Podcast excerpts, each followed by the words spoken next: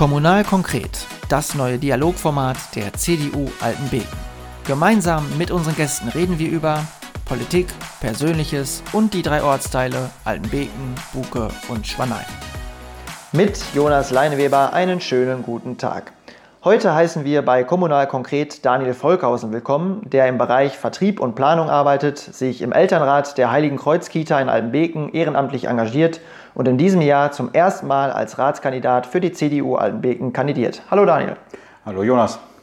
Ja, Daniel, neben der gerade genannten Tätigkeiten ist natürlich die Familie ein ganz zentraler Lebensinhalt bei dir. Zusammen mit deiner Frau Claudia hast du drei Kinder und für euch war die Corona-Zeit bestimmt, äh, wie für ganz viele Familien eigentlich, auch sicherlich eine besondere Herausforderung, oder? Ja, definitiv, Jonas. Also das kann ich nur so bestätigen.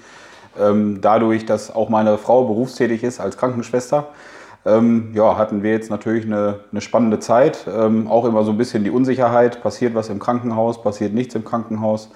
Wir hatten die Kinder alle drei, jetzt auch über einen langen Zeitraum zu Hause, waren jetzt zum Schluss sehr froh und sehr glücklich, dass natürlich äh, zunächst erst der Kindergarten wieder täglich äh, geöffnet hat. Unser Kleiner geht jetzt ab dem nächsten Sommer in die Schule. Äh, so durften dann halt die Vorschulkinder ähm, dann als erstes wieder komplett zurück in die Schule. Und die Grundschule hier bei uns in Altenbeken, die hat dann tageweise wieder geöffnet. Das hat uns auch sehr glücklich gestimmt. Zudem ähm, geht unsere Tochter Marike auf das St. Xaver in Bad Triburg. Die haben dann auch mit dem, mit dem tageweisen Unterricht wieder begonnen, irgendwann im, ja, ich glaube im Juni war es. Das hat uns dann zumindest tageweise so ein bisschen Entspannung gebracht. Mhm. Und wie hat das Lernen von zu Hause aus funktioniert? Also man hört ja ganz unterschiedliche Berichte.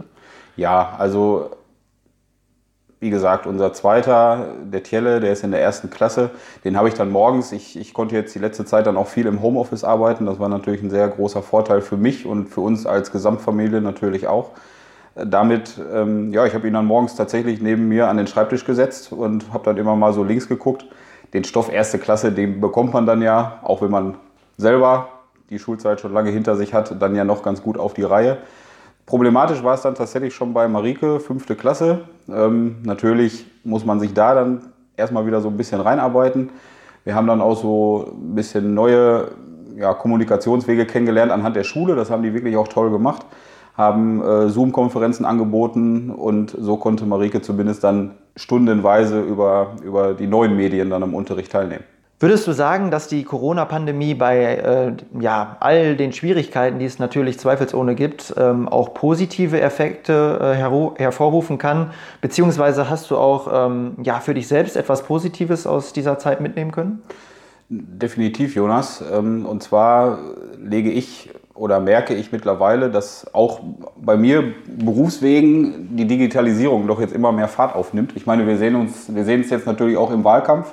Wir müssen uns natürlich den, den, den, den Wählern irgendwo anders ähm, bekannt machen über die Kanäle Facebook, Instagram, was auch immer. Da sieht man ja schon irgendwo so den Wechsel, aber nochmal aufs Berufliche zurück. Ähm, ja, wir haben mittlerweile in der Firma sehr viele Videokonferenzen, sehr viele ähm, Telefonkonferenzen haben wir auch vorher schon gemacht, aber es geht immer mehr aufs Video über die Medien Zoom oder Skype. Aktuell sind wir auch ähm, in der Erprobung mit 365, sprich mit Teams was auch sehr gut funktioniert. Ähm, ich muss sagen, dadurch spare ich mir auch manchen Termin mittlerweile direkt in der Firma. Ähm, die liegt, ich sag mal, ja, 30, 40 Kilometer südwestlich von Oldenburg. Das sind von Altenbeken auch, auch immer gut zwei, zweieinhalb Stunden zu fahren. Ich kann mittlerweile viele Termine tatsächlich dann zu Hause per Video wahrnehmen und ja, spare mir so tatsächlich auch viel Zeit im Auto. Ja, und darin liegt ja auch die Chance, ne, dass man langfristig Potenziale jetzt aus dieser Beschleunigung der Digitalisierung äh, wirklich große Potenziale schaffen kann und ich glaube, gerade Homeoffice wird sich in ganz, ganz vielen Bereichen etablieren. Auf jeden Fall. Ich habe den Vorteil, ich kenne es schon lange. Ich bin ja jetzt auch schon ein paar Jahre im Vertrieb tätig. Kann ich vielleicht auch später noch mal ein bisschen darauf eingehen. Aber ähm, für die, für die es jetzt auch vielleicht Neuland war, ist es ja auch so eine Möglichkeit, sich vielleicht auch mit dem beruflichen und privaten ein bisschen besser arrangieren zu können. Gerade da, wo auch Kinder im Haushalt sind, ist es ja auch nicht immer ganz schwierig, die dann auch immer betreut zu wissen. Bevor wir gleich konkret in die Kommunalpolitik einsteigen, möchten wir dich natürlich vorher auch äh, noch als Person vorstellen. Du kommst ursprünglich aus Nieheim, bist dort zur Grundschule und später zur Realschule gegangen, ähm, warst dann zunächst für vier Jahre im Fachseminar für Altenpflege in Paderborn und hast dann nochmal beim Freiherr von ähm, der Borch eine Ausbildung zum Landwirt gemacht. Wie kam es zu dieser doppelten Ausbildung? Ja, zumal die Branchen Altenpflege einerseits und Landwirtschaft andererseits jetzt ja gar nicht so eng beieinander liegen. Ja, die Frage bekomme ich tatsächlich öfter gestellt. Meine Mutter ist, ähm, ist Altenpflegerin, mittlerweile im Ruhestand. Mein Vater ist Metallbauer, hat lange Jahre bei einer ähm, ja, Werkzeug- bzw. Fahrzeugbaufirma gearbeitet. Wir haben zu Hause einen Landwirtschaftsbetrieb im Nebenerwerb. Meine Mutter war gleichzeitig lange selbstständig mit einem privaten Pflegedienst, ist dann nach einigen Jahren in diesem Pflegedienst dann äh, ausgeschieden. Die Ursprungsidee bei mir war tatsächlich, als ich aus der Schule kam, einen sozialen Beruf zu ergreifen. So ein bisschen auch im Hinblick auf die Berufswahl bzw. Die, die Firma meiner Mutter. Ich habe dann aber während der Ausbildung relativ schnell gemerkt, dass es wahrscheinlich nicht das ist, was ich mein Leben lang machen möchte. Ähm, hatte zu Hause schon immer eine gewisse Affinität dann halt auch zur Landwirtschaft. Wie gesagt, durch den Nebenerwerb, den ich auch heute tatsächlich noch betreibe. Abends mal nach Hause fahren und sich mal noch zwei Stunden auf den Trecker setzen, ist schon eine gute Geschichte. Ohne Handy und ohne alles. Ähm, ja, aber nochmal zurück. Ähm, ich habe dann nach der, nach der Altenpflegeausbildung, habe ich dann den Zivildienst dazwischen geschoben. Das stand dann ja auch an. Hatte in der Zeit dann das Glück, dass ich ähm, ja, eine, damals ging das noch über die landwirtschaftliche Krankenkasse, eine Stelle als Betriebshelfer bekam. Und bin dann auf verschiedenen Betrieben in Ruhrgebietsnähe oder auch ähm, Richtung Bad Wünnberg tätig gewesen und habe dann danach ähm, beim Freiherrn von der Borch, du hast es ja gerade schon gesagt, noch eine Ausbildung hinterhergeschoben. Das ist ein Betrieb direkt in Holzhausen, da wo ich ja herkomme. Ähm, der, meinen damaligen Ausbilder, den, den kenne ich schon viele, viele Jahre. Ich habe auch damals schon in den Sommerferien, in den Herbstferien eben, wenn es ging, dann auch viel ausgeholfen dort, bin nach Schlepper gefahren und so weiter. Und habe so dann auch da recht kurzerhand die, die Ausbildungsstelle ergattern können. Ja, und habe damit dann auch tatsächlich meine Berufung gefunden.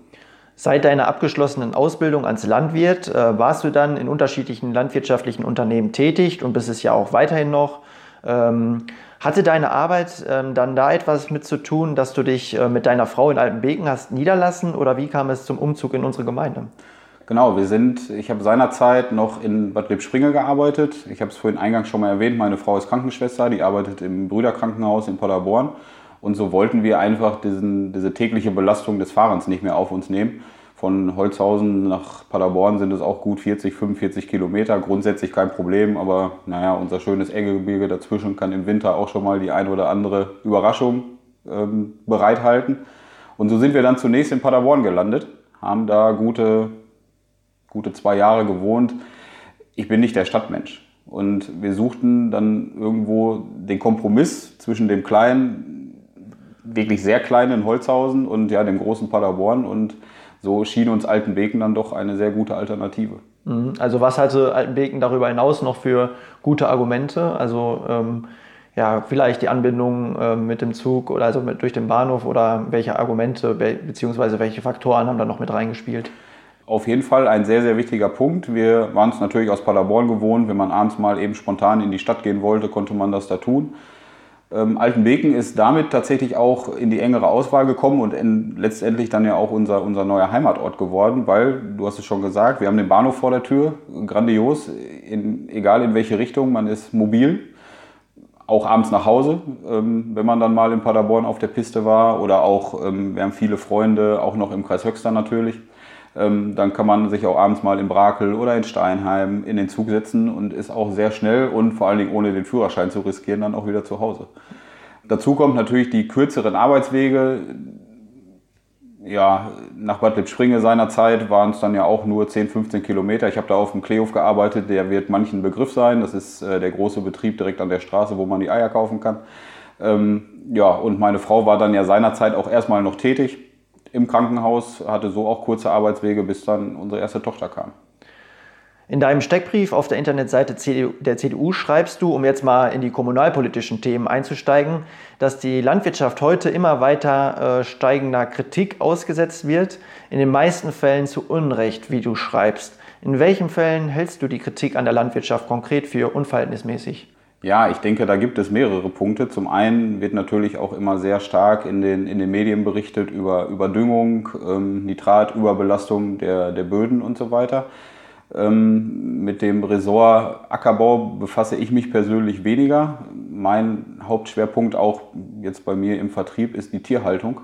Und auch da sehe ich einfach ähm, viele Unwahrheiten in den, in den Medien, beziehungsweise wird vieles einfach nicht so dargestellt, wie es dann tatsächlich auch in der Praxis ist.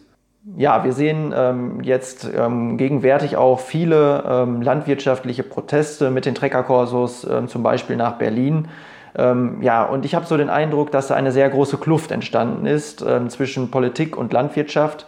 Ähm, ja, was ähm, muss es oder was ist ähm, deiner Meinung nach zu tun, um diese Kluft zu schließen bzw. zu überwinden? Ja, zum einen, Jonas, ist es natürlich die Kluft zwischen der Politik und der Landwirtschaft, aber noch viel wichtiger in meinen Augen ist die Kluft zwischen der Landwirtschaft und dem Verbraucher. es besteht einfach zu viel ich nenne es mal ganz, äh, ganz ketzerisch auch Unwissenheit beim Endverbraucher, was auf den landwirtschaftlichen Betrieben wie und in welchem Rahmen produziert wird. Am Ende leben wir natürlich in einem vereinten Europa, das darf man nicht vergessen. Und so hat man dann auch einen gewissen, ja, ich nenne es mal Importdruck, dann auch von Waren gerade aus Osteuropa, wo sicherlich zu günstigeren Gegebenheiten produziert werden kann. Ähm, aber dann wieder mal auf unsere heimische Landwirtschaft zu schielen ähm, wie gesagt, ich sehe es als viel wichtiger an, dass, dass der Endverbraucher viel mehr aufgeklärt wird über das, was unsere heimischen Betriebe tun. Könntest du dir hier vorstellen, ähm, ja, als so eine Art landwirtschaftlicher Sachverständiger und äh, politischer Mandatträger, dich zusammen mit den Landwirten in der Gemeinde für gewisse Punkte in der Politik und Verwaltung stark zu machen? Definitiv. Ähm, ich meine, wir wissen es alle, Spanei, Buke, Altenbeken Altenbeken leider nicht mehr so stark, aber gerade in Buke und Schwanei gibt es ja immer noch sehr, sehr viele Betriebe im Vollerwerb. Hauptsächlich ist hier die Milchviehhaltung angesiedelt, gibt auch einige Schweinebetriebe. Aber grundsätzlich ähm, muss da einfach viel mehr ja, auch Dialog und vor allen Dingen auch Offenheit ähm, stattfinden, auch seitens der Landwirte, das will ich überhaupt nicht bestreiten, aber so ist dann halt auch ein, ein gutes und ja vor allen Dingen faires Miteinander möglich. Ich meine, die Landwirte erhalten uns auch mit, das dürfen wir nicht vergessen, wir wohnen hier wunderschön, aber auch die erhalten uns hier mit unsere schöne Natur. Genau, also du hast selber gesagt, gerade unsere Gemeinde, gerade Schwanei und Buke haben ja eine große Agrargeschichte. Also es war eigentlich der Haupterwerb ähm, ganz, ganz vieler Menschen zu einer gewissen Zeit. Neben der Landwirtschaft ist eine große Leidenschaft von dir das Mountainbike-Fahren in der Gemeinde. Also ähm, sei an dieser Stelle mal gleich die Frage an den Radfahrer selbst gestellt. Wie ist es denn eigentlich in der Gemeinde um die Infrastruktur der Radwege bestellt? Denn dieses Thema erfreut sich natürlich ähm, ja, einer steigenden Beliebtheit, nicht zuletzt aufgrund des Klimawandels ja auch. Genau. Ähm, für mich als Mountainbiker ähm, ist es tatsächlich nicht das große Problem, wie die Radwege ausgestattet sind. Allerdings merke ich schnell, wenn ich mit meiner Frau oder auch mit meinen Kindern unterwegs bin, wie schlecht es zum Teil einfach um die Radwege bestellt ist. Hervorheben kann man da sicherlich die, die Strecke von Altenbeken nach Neuenbeken, unten entlang am Wald. Jeder, der Fahrrad fährt, ist sie sicherlich schon mal gefahren. Das ist alles nur geschottert, ähm, wenn die Kleinen sich da mal auf Deutsch gesagt äh, auf die Nase legen. Das äh, gibt in der Regel ganz unschöne Geschichten. Ja, und wenn man dann auch in die andere Richtung guckt, es ist egal, ob man in den Kreis Lippe fährt, in den Kreis Höxter Richtung Neuenherse oder auch ähm, Richtung Bad Driburg. Es sind im Grunde alles nur Waldwege, die man, wie gesagt, als Mountainbiker sehr schön fahren kann, aber für den ja auch mittlerweile sehr beliebten äh, E-Biker zum Teil ja gänzlich ungeeignet. Oder man muss halt alternativ auf die Straßen ausweichen, was dann aber auch in der Regel nicht wirklich ungefährlich ist. Ja, also du bist, äh, wie auch äh, in deinem Vorstellungsvideo auf der CDU-Internetseite äh, deutlich wird, sehr mit der Natur verbunden. Gleichzeitig ist gerade die Natur in der Egge bedroht. Ähm, insbesondere wenn ich da an den Borkenkäferbefall ähm, denke, also von dem der Eggewald natürlich auch sehr stark betroffen ist. Ähm, was kann man da aus deiner Sicht tun? Wie kann man die Natur zukünftig besser schützen? Ja, es ist natürlich dramatisch, wenn man sich aktuell gerade oben den Eggekamm anguckt, wo man auf einmal, äh, wo man wahrscheinlich noch nie auf den Viadukt gucken konnte, auf einmal da freie Sicht hat auf Altenbeken oder fast sogar rüber bis Paderborn.